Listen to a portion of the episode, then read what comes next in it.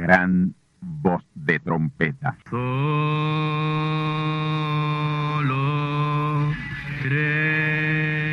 Saludos amigos y hermanos radioyentes. Están ustedes en sintonía con la audición radial Gran Voz de Trompeta, con el mensaje final de Dios al mundo, a la iglesia y a su pueblo escogido. Esta es la voz de Dios, proclamando el mensaje del Evangelio del Reino, o Evangelio eterno, a todos los que moran en la tierra, en el cumplimiento de Apocalipsis capítulo 14 y verso 6. Este es un mensaje de alerta y de apercibimiento ante los eventos proféticos del fin del mundo que ya han comenzado. No es que viene el fin del mundo, es que ya comenzó.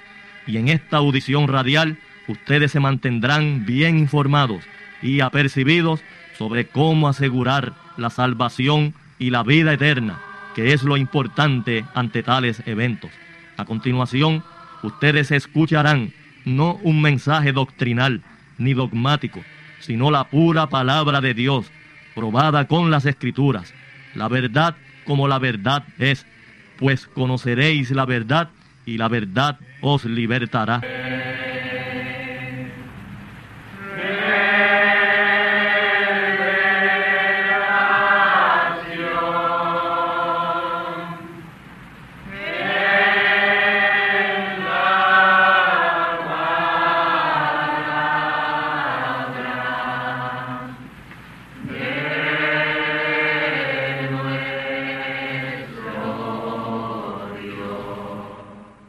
Bendecidos, amados.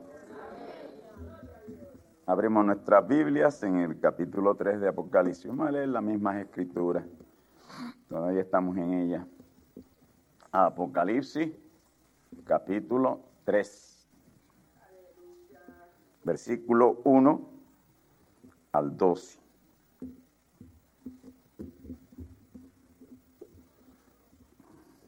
Dice la palabra de Dios.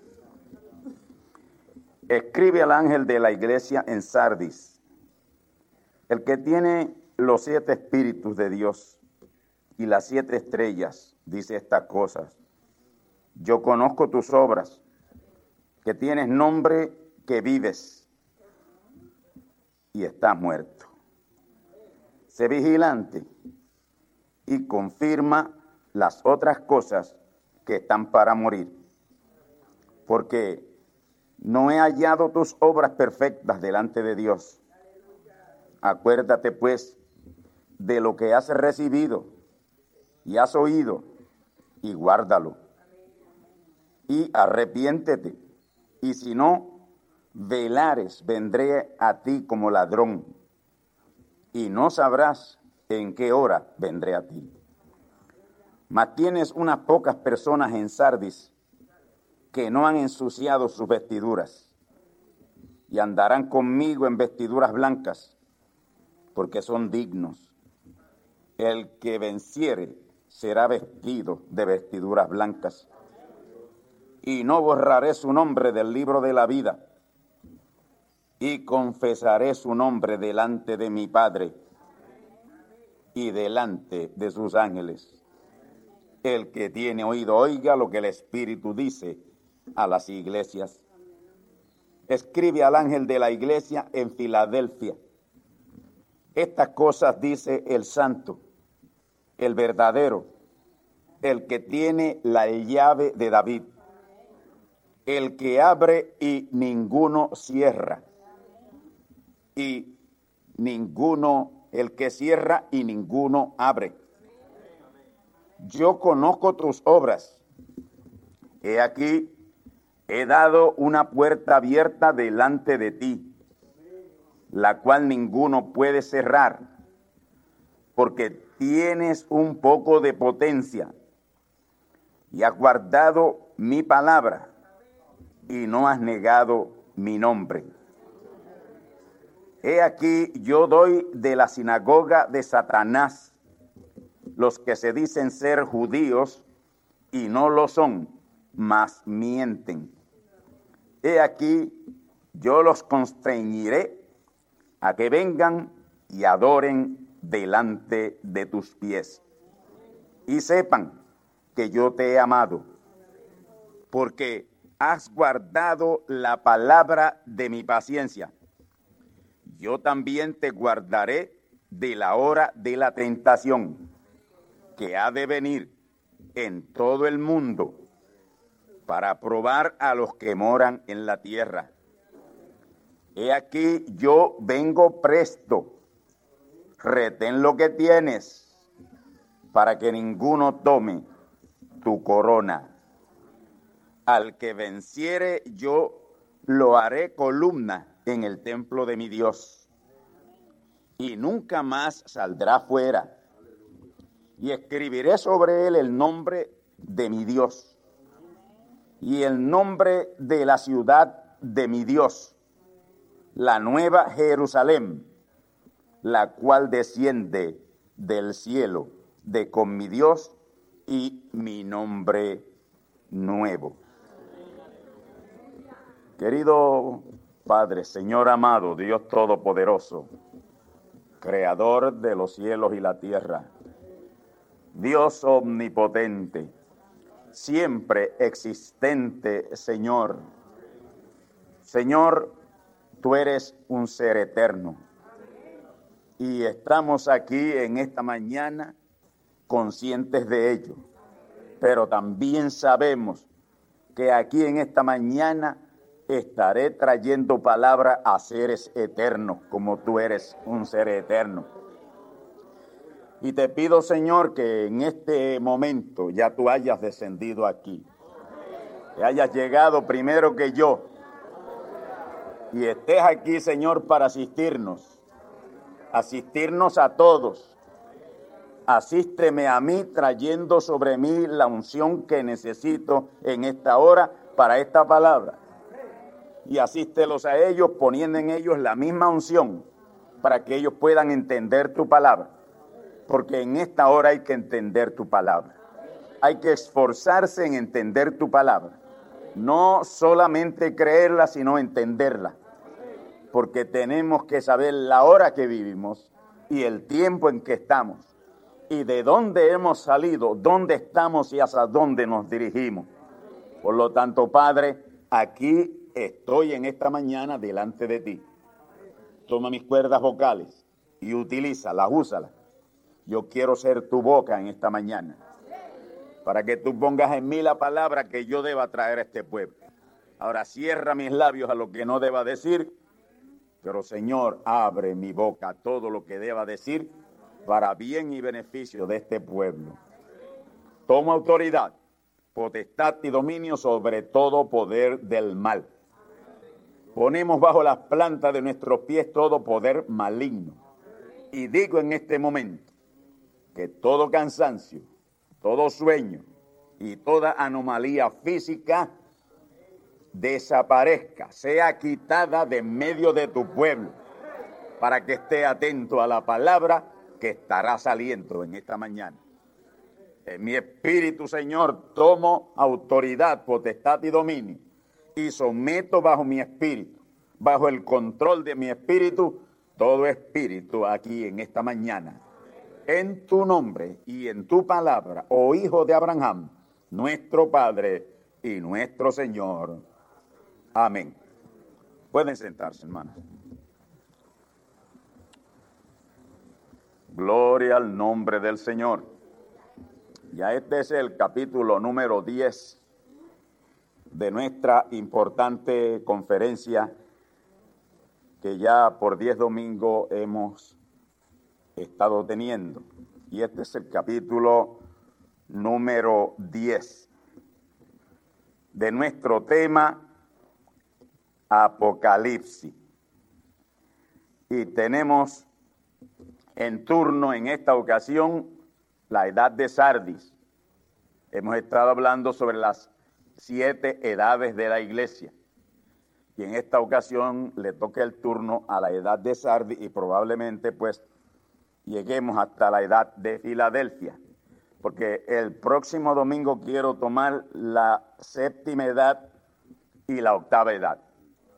Quiero hacer una, eh, un nexo entre la séptima edad y la octava edad. la última edad, que es la edad de la Odisea, y la octava edad, que no es edad eclesiástica, no es edad de iglesia, sino que es la edad de la palabra. O sea, edad celestial, muy totalmente separada de las edades terrenales de la iglesia. Amén. Esta es la edad especialísima de Dios, donde Él ha llamado a sus hijos. Aquí es donde Él nos ha traído luego de nosotros entender, haber doblado la esquina y entender lo que es el rapto. Amén. Gloria al nombre del Señor. Ya hemos subido ahí, ya estamos ahí. Y es imposible que ya bajemos de ahí los que hemos subido ahí por vía lícita. Porque el que haya entrado sin vestido de boda,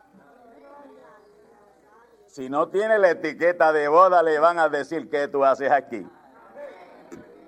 Acaba de irte, que tú no perteneces aquí. Amén. Ya muchos se han dado algunos se han dado cuenta que no tenían el vestido de boda y desfilaron. Bueno, yo espero que el desfile haya terminado y que los que quedamos aquí seamos todos de esa novia especial de Dios. Pero eso no está en mí decidirlo. Eso no está en mí decidirlo. Eso lo decide Él. Gloria al Señor. Sardis, iglesia de Sardis, o edad o periodo de la iglesia de Sardis es la misma iglesia, recuerden siempre es la misma iglesia. Sardis no es una iglesia aparte de Éfeso, es la misma iglesia pasando por siete periodos o siete edades. Bendito el nombre del Señor. Y a través de esas siete edades ha tenido la prueba terrible que Dios ha permitido, porque nada sucede si Dios lo permite de ser probada, ser probada.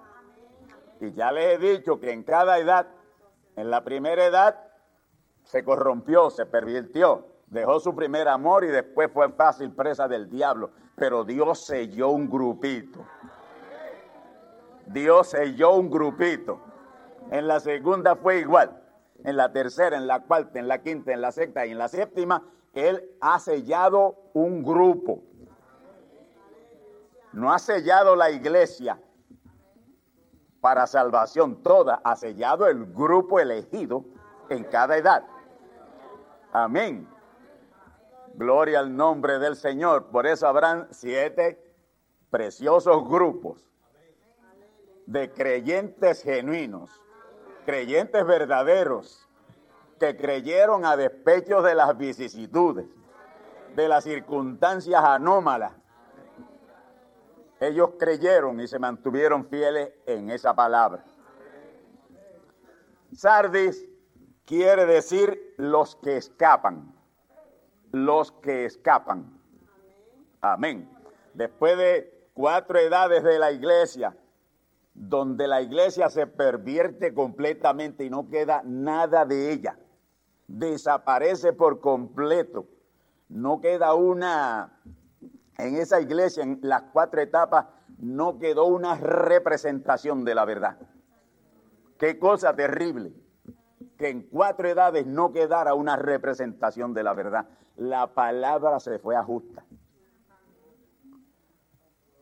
El profeta Joel lo profetizó diciendo que él habría de restaurar lo que habría de comer la oruga, el saltón, el revoltón y la langosta.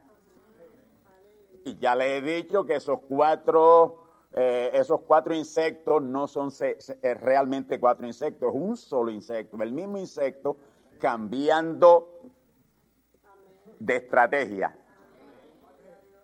Amén, cambiando de estrategia.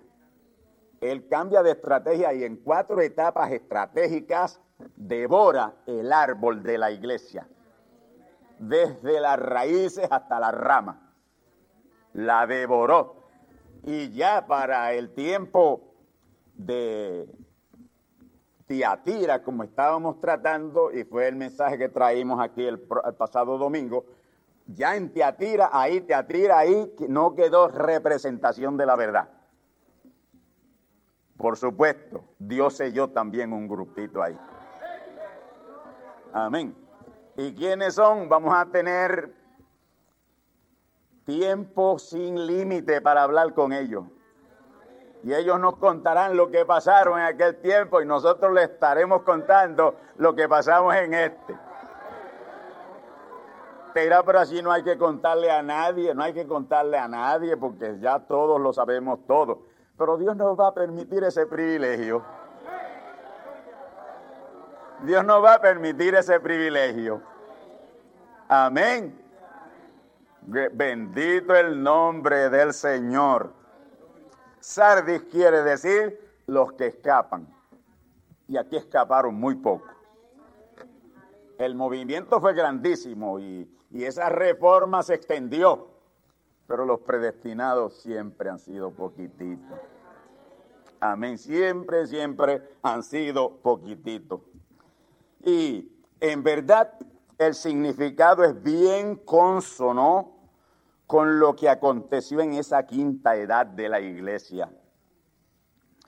Ahí comenzó el abreojo a la simiente que se encontraba terriblemente cautiva de Tiatira, que es la edad de más prolongación, una edad de casi mil años, casi mil años, enseñando falsedades, estableciendo dogmas, credos, tradiciones, mandamientos de hombres, sistemas, casi mil años.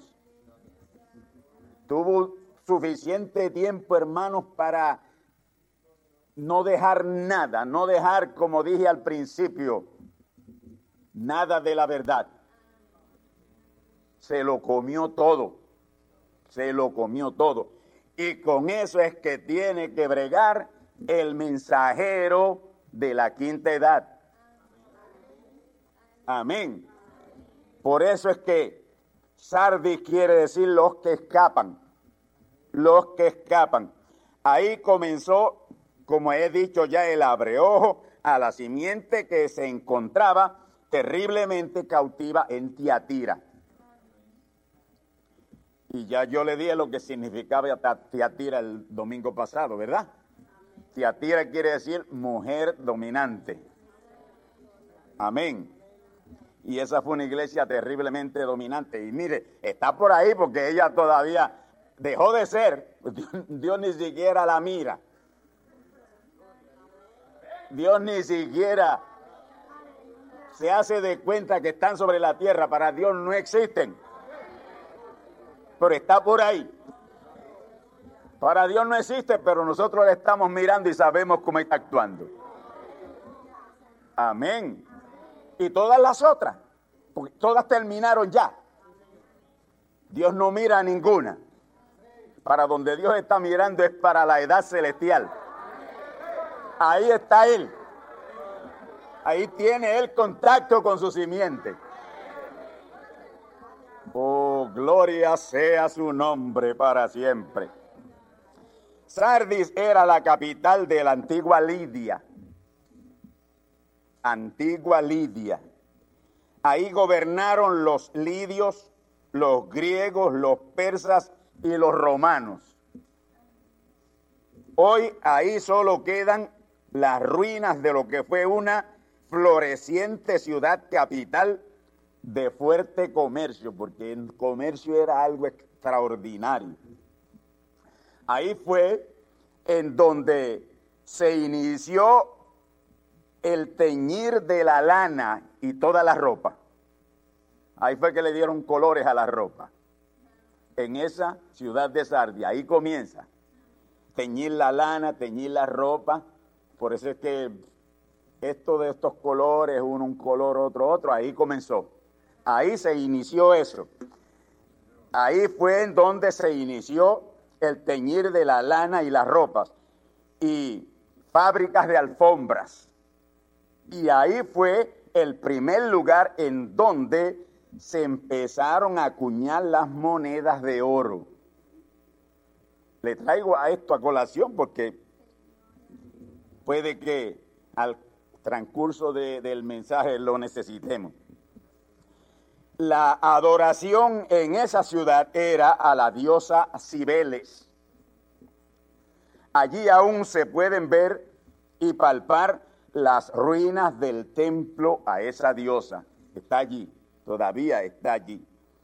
La edad o periodo de la iglesia comenzó en el año 1520 hasta el año 1750 y es conocida como la edad de la reforma o la edad de los reformadores o el tiempo de los reformadores que se inicia con Lutero, pero que él tuvo muchos colaboradores.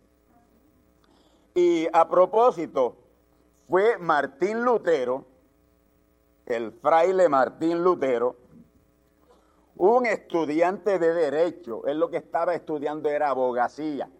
Él era un estudiante de derecho en sus años de joven. Pero la súbita muerte de un íntimo amigo suyo, sabe que uno tiene ciertos amigos, eh, ciertos amigos que, que, que venera, que ama. Y Lutero tenía un amigo íntimo amigo. Pero la súbita muerte de ese íntimo amigo le hizo reflexionar al extremo que le causó un trauma tan tremendo que dejó la abogacía. Y la reflexión lo llevó a meditar en la palabra a tomar un curso mucho más espiritual de que él tenía. Amén. Su propia condición espiritual fue bien cambiada y el choque fue la muerte de ese amigo. Porque él se ponía a pensar, ¿y de qué lado caería mi amigo? Si se fue bien con Dios y pereció mi amigo. Si mi amigo no fue salvo. Entonces volteó los ojos hacia él pero yo estoy muy preocupado por mi amigo. ¿Y qué de mí? ¿Qué de yo? ¿Estoy yo preparado si súbitamente muero como murió mi amigo? Cosa que debemos también nosotros ahora mismo estar pensando. ¿Cómo estoy yo si ahora mismo me toca partir? Amén. Bendito el nombre del Señor. Entonces, la muerte súbita de ese amigo lo hizo ser, tornarse a la palabra y ser un ávido estudiante de la palabra, de la Biblia. Y fue un gran predicador. Lutero fue un gran predicador y llegó a ser sacerdote de la Iglesia Católica Romana, Tiatira. Él era un sacerdote, llegó a ser sacerdote. No había otra cosa, no había más nada. No había más nada. Amén. Él se fue a Roma, se fue a Roma, y allí fue que se percató de la tiranía dictatorial de su iglesia. Amén. Eso le sacudió de tal manera que se rebeló contra las falsas enseñanzas de Tiatira, la iglesia católica romana, la iglesia existente en ese tiempo. Lo que le llevó o le llenó la copa, lo que a él le llenó la copa, le hizo rebosar su copa de dignidad. Lo que le llenó la copa, siendo a un sacerdote de dicha iglesia, fue la venta de indulgencias. La venta de las indulgencias. Que hoy no es diferente a aquello. Porque por ahí están cobrando, todos los predicadores están cobrando por predicar el Evangelio. Amén. Así que hermano, esto, mire, cuando traemos esta clase de mensaje y esta clase de enseñanza de la palabra, tenemos que, que volvernos un abanico en nuestra mente. No enclaustrarnos. Amén. Porque hoy la cosa está peor cuando se tiene más conocimiento. Amén. Eso le sacudió a él de tal manera que se rebeló contra la falsa enseñanza de Tiatira, la iglesia católica romana. Y lo que le llenó la copa, repito, lo que le llenó la copa, siendo él un sacerdote de dicha iglesia, fue la venta de las indulgencias. ¿Y en qué consistían la venta de las indulgencias? Pagar por la salvación.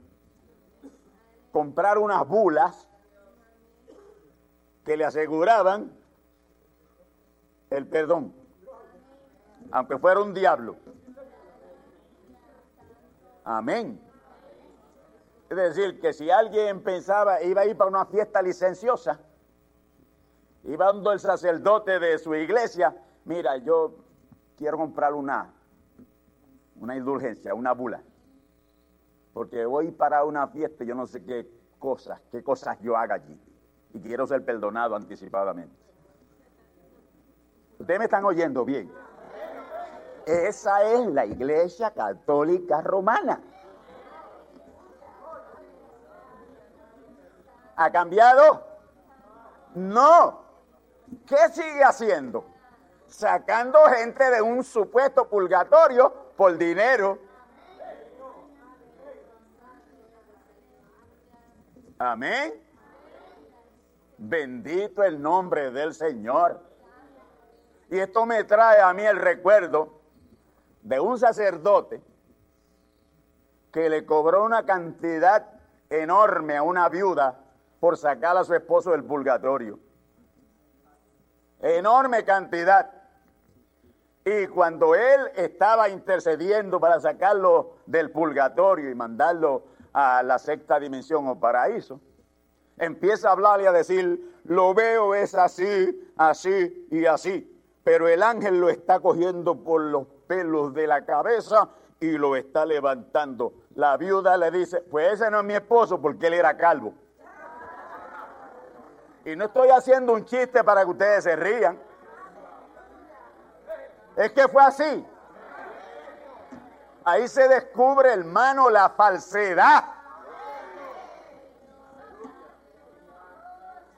Y ustedes saben de lo que estoy hablando. Se han inventado un purgatorio para llenarse de millones. Porque a los ricos les gusta vivir como les dé la gana. Porque por esa enseñanza ellos dicen, no, yo tengo dinero. Yo estoy seguro que mis hijos y mi esposa no me van a dejar en el purgatorio. Ellos van a dar lo que le pide el cura por sacarme de allí. ¿Me están oyendo?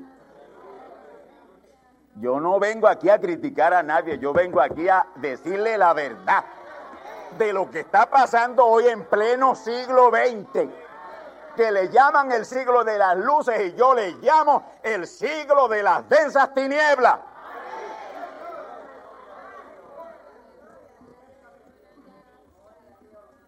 Gloria al Señor. A mis hermanos,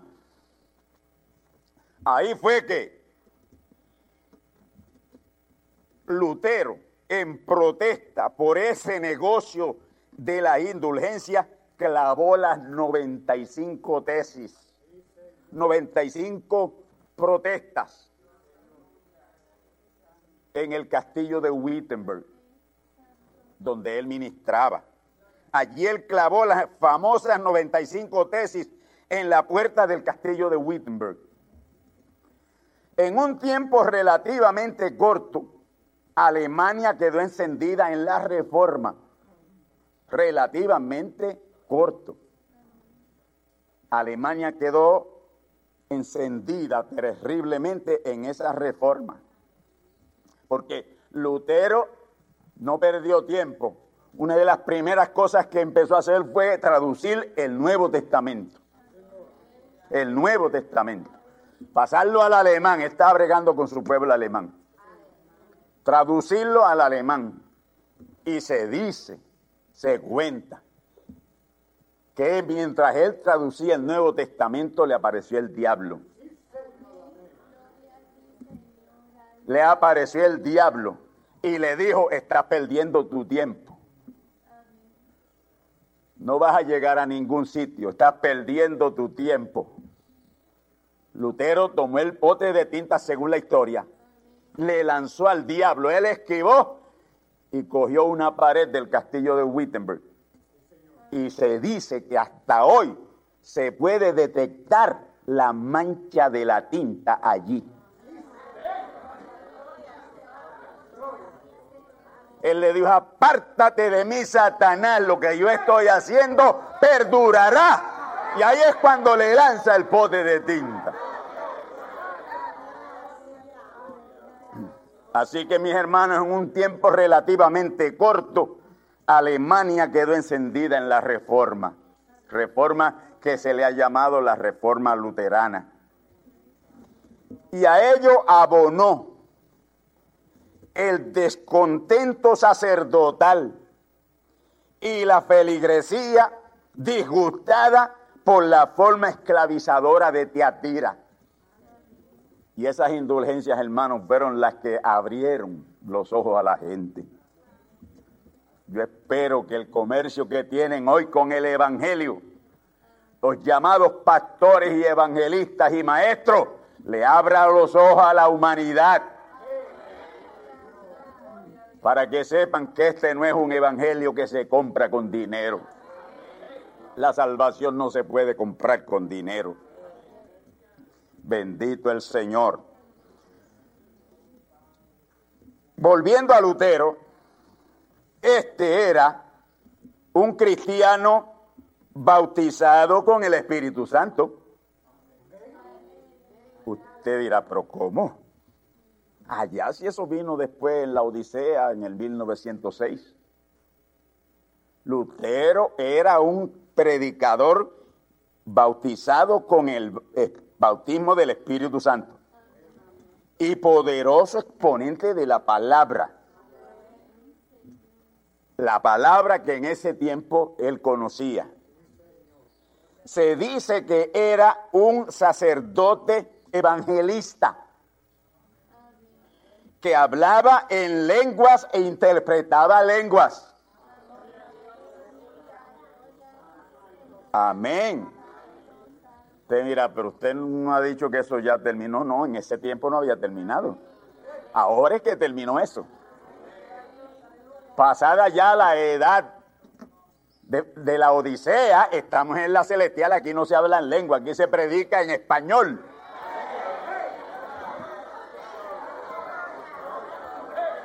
Aquí se hace lo que dijo Pablo. Prefiero hablar tres palabras en mi idioma que mil en lengua desconocida.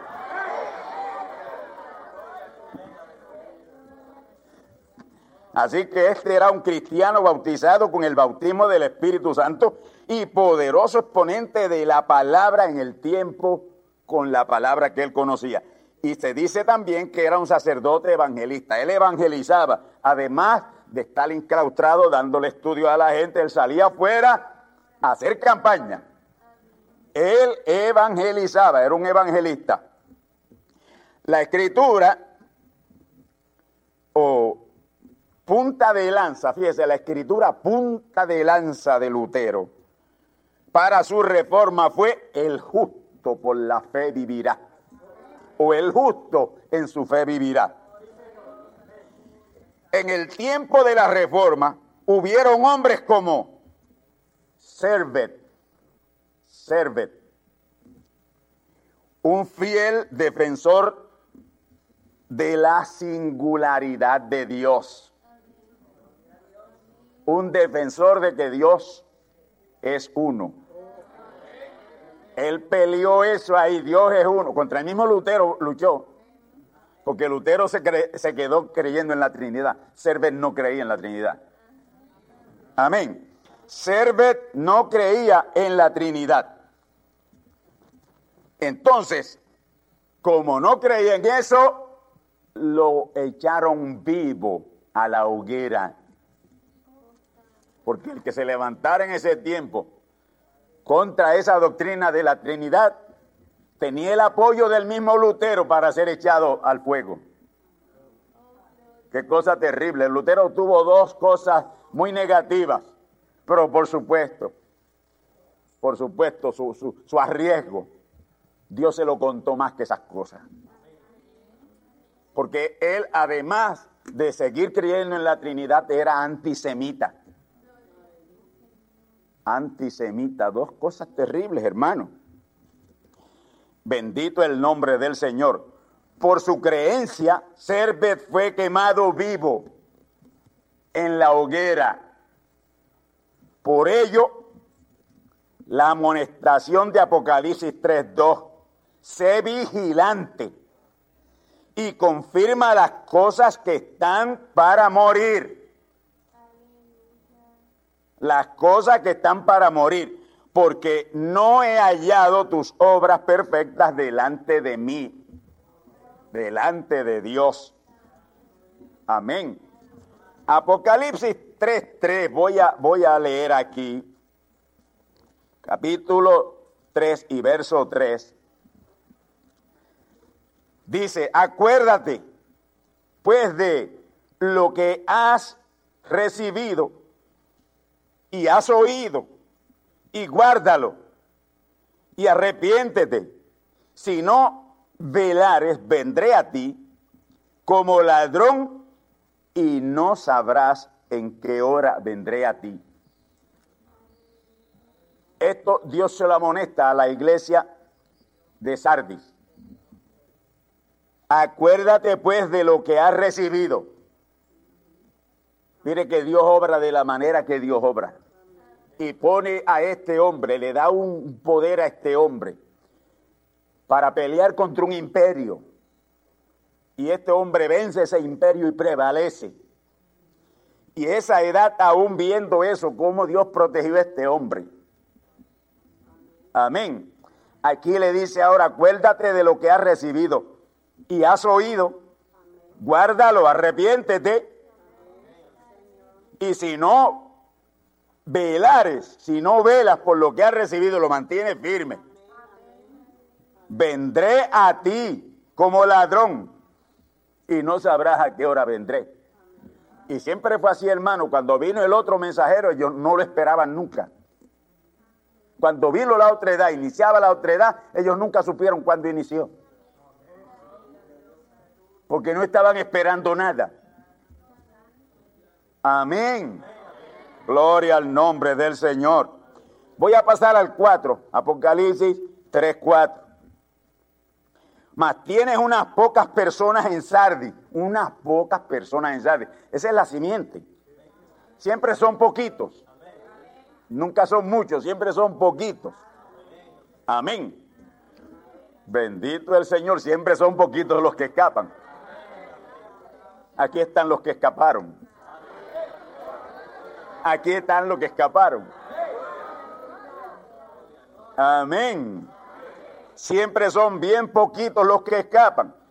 Mas tienes unas pocas personas en Sardis que no han ensuciado sus vestiduras. No le da gracia a usted a Dios en esta mañana. Porque nosotros no vivimos del pasado, vivimos del presente. Y si esto no se aplica hoy, ¿de qué, de qué estaría yo predicando aquí? ¿No le da usted gracias a Dios de que usted ha lavado sus vestiduras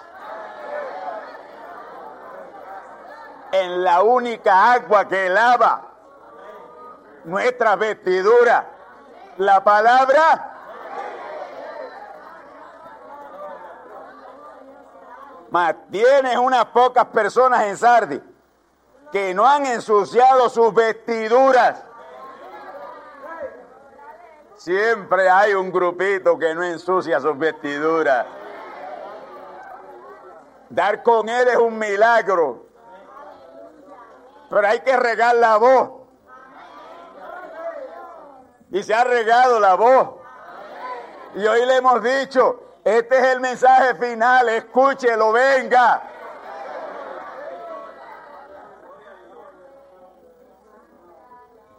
Y andarán conmigo en vestiduras blancas. No las han ensuciado ni la van a ensuciar. Andarán conmigo en vestiduras blancas.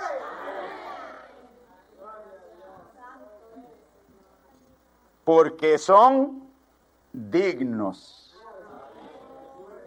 Ahora, hermano, imagínese usted que Dios hoy, sobre todo estos casi 7 billones de habitantes de la tierra, casi 7 mil millones de habitantes en la tierra, solamente esté mirando a un grupito digno hoy de Él. Claro, esto me lo van a refutar. Si yo digo esto por allá, me lo van a refutar, pero yo espero que ninguno de ustedes lo refute. Pero yo quiero decirles a ustedes aquí en esta mañana que ustedes son el único grupo digno.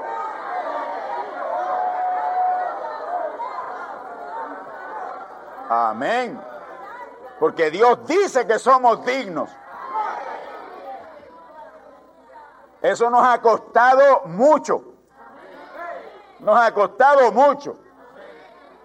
Pero no importa lo que cueste.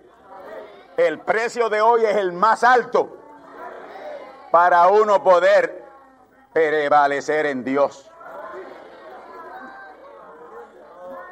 Verso 5. Verso 5. El que venciere será vestido de vestiduras blancas. ¿Está usted dispuesto a vencer? ¿Se mantendrá usted del lado de la palabra? Amén. Y no borraré su nombre del libro de la vida. No. No se lo voy a borrar.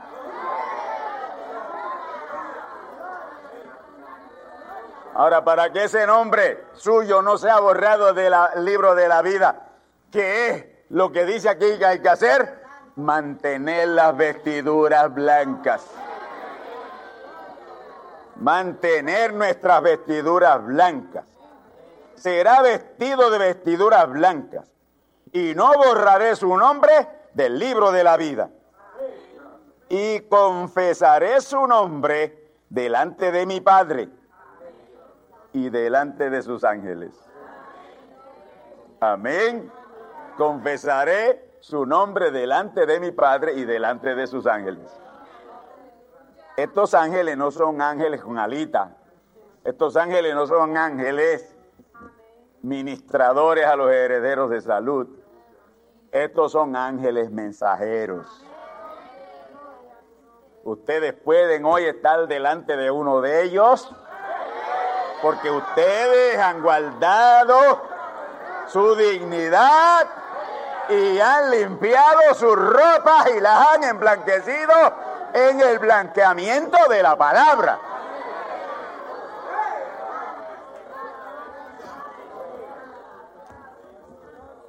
Oh, gloria a Dios. Verso 6, el que tiene oído, oiga lo que el Espíritu dice a las iglesias. Esto no es lo que Candelario dice a las iglesias, esto es lo que Dios. Dios es el gran espíritu. Es lo que Dios dice a las iglesias. Hermanos, vamos ahora a la iglesia o edad de Filadelfia. La iglesia o la edad de Filadelfia. Período o edad que abarcó del año 1750 al año 1906. 156 años duró esa edad, fue el tiempo que Dios le dio a esa edad. Apocalipsis 3, 7 al 12. Ahí está esa edad, ahí están las escrituras que hablan de esa edad. La ciudad de Filadelfia era el lugar en donde estaba la congregación típica del período o edad en Filadelfia. Esa ciudad estaba situada en la provincia de Lidia. A unos 97 kilómetros de distancia de Sardis, de la que acabamos de hablar. El mensajero de esa edad o periodo lo fue Juan Wesley, quien nació el día 17 de junio en la ciudad de Epworth, Inglaterra. Amén. Del año 1750. Amén. Ahora, él era uno de 19 hijos de una familia. El padre de Lutero, de Wesley, tenía 19, 18 hijos adicionales. Él era uno de los 19 hijos de Samuel y Susana Wesley. Su padre fue un ministro evangélico, un capellán, un ministro ejemplar, ejemplar, le dio un ejemplo tremendo a su hijo. Su hermano Carlos Wesley estuvo de su lado y le fue de gran ayuda luego de su conversión por la influencia de su hermano Juan.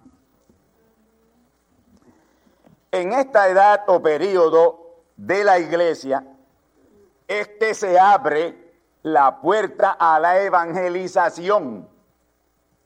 Aquí empieza la apertura a la puerta de la evangelización. Wesley en sí, su ministerio fue uno más evangelístico y mayormente al aire libre.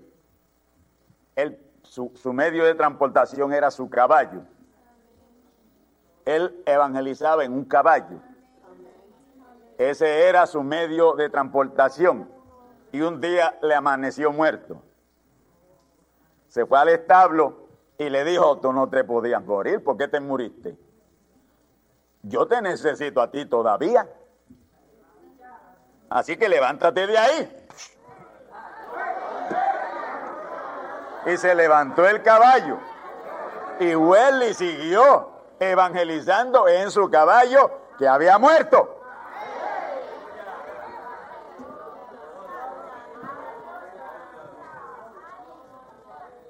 Gloria a Dios. Su gran compañero de evangelización lo fue Jorge Whitfield. Jorge Whitfield. Whitfield, Wesley se inclinó más a la santificación, pero Lutero lo fue a la justificación. Fueron dos porciones distintas del Espíritu, porque justificación es distinta a santificación. Amén. Pero tenía Dios que empezar primero justificando. Porque Dios no pone el carro delante de los bueyes. Si esta reforma comenzaba, tenía que comenzar con justificación. Porque para Dios tener relaciones contigo y conmigo, con todos nosotros aquí, primero tenía que venir y justificarnos. Amén.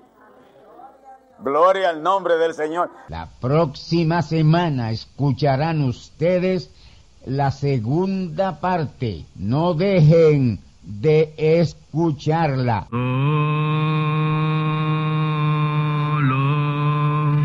Y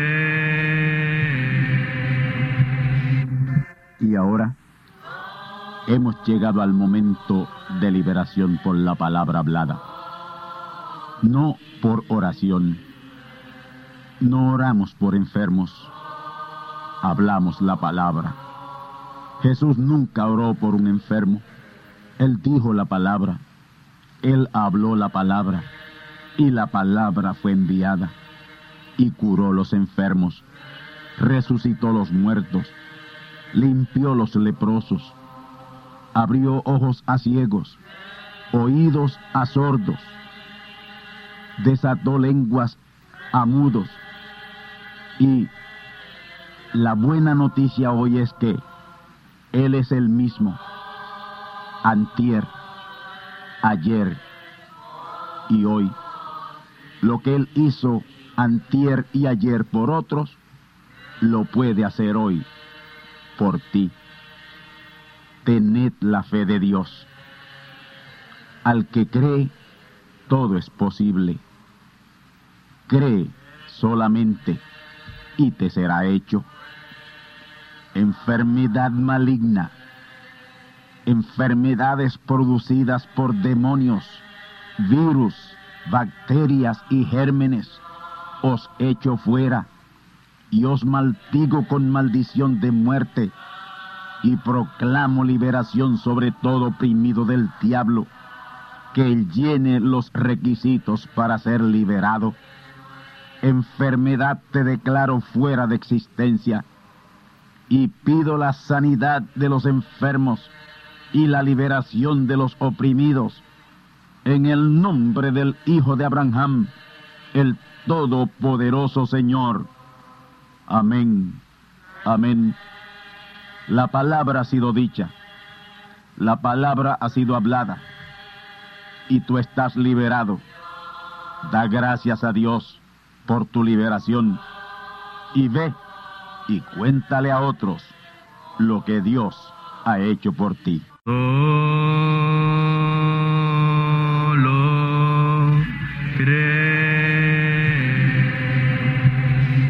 Amigos y hermanos radioyentes, han escuchado ustedes la audición radial Gran Voz de Trompeta y nuestra dirección postal es Gran Voz de Trompeta, apartado 1630, Canóbanas, Puerto Rico, 00729.